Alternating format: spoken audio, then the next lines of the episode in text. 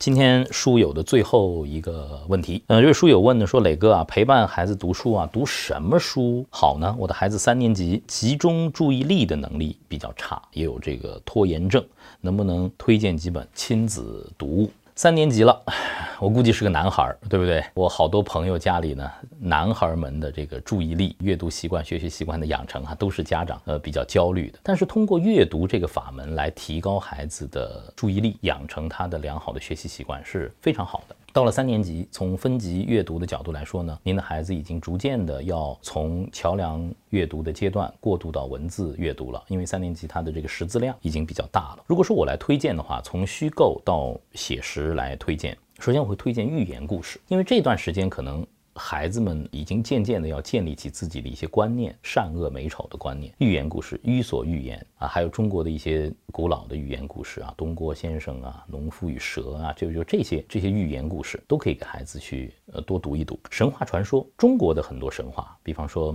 女娲造人、后羿射日、夸父逐日、牛郎织女，哈，这些中国的传统的神话，孩子们可以去看一看，它这是中国人的情感。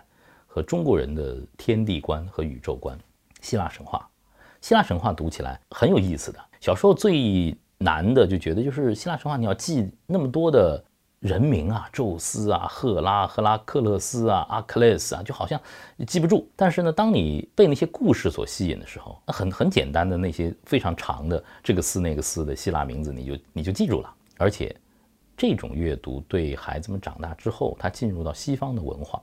理解西方人的文化和情感大有帮助。经典名著的原文的阅读，中国和外国的都可以开始了，就就没有什么早啊晚了。在我心里，就像两本在这个阶段三年级必读的书，《西游记》和《三国演义》啊，他们写的非常棒，这是中国人的根性。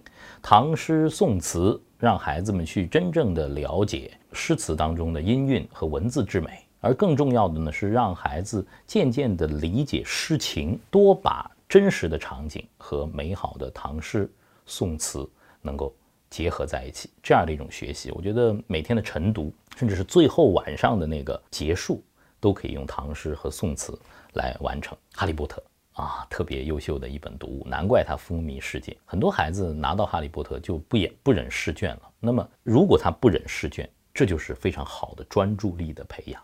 对不对？因为他进入到了这个过程当中，科幻类的作品《三体》，我觉得是最近特别优秀的一部作品。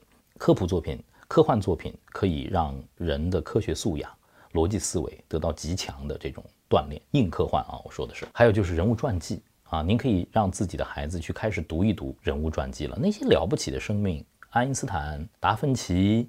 梵高、苏东坡、欧阳修啊，这些了不起的人的一生到底是怎么度过的？包括现在的这个乔布斯传啊、伊隆马斯克传啊，包括伊隆马斯克的妈妈写的传，都可以渐渐的进入到我们的书单了。可能说了这么多书啊，总的一句就是。阅读无定法，我也不太喜欢给孩子们去开什么书单的。我觉得最重要的是阅读生活、阅读习惯和阅读兴趣。只要您和孩子们真正的进入到阅读的享受的那个环节了，我想孩子们会在阅读当中收获兴趣、收获成长，也看到一个更大的世界的。来，我们一起阅读，一起看到一个更大的世界。